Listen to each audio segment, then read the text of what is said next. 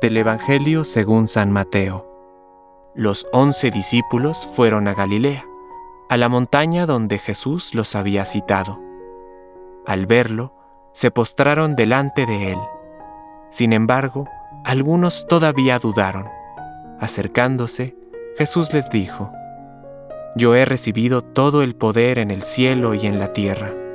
Vayan y hagan que todos los pueblos sean mis discípulos, bautizándolos en el nombre del Padre y del Hijo y del Espíritu Santo, y enseñándoles a cumplir todo lo que yo les he mandado.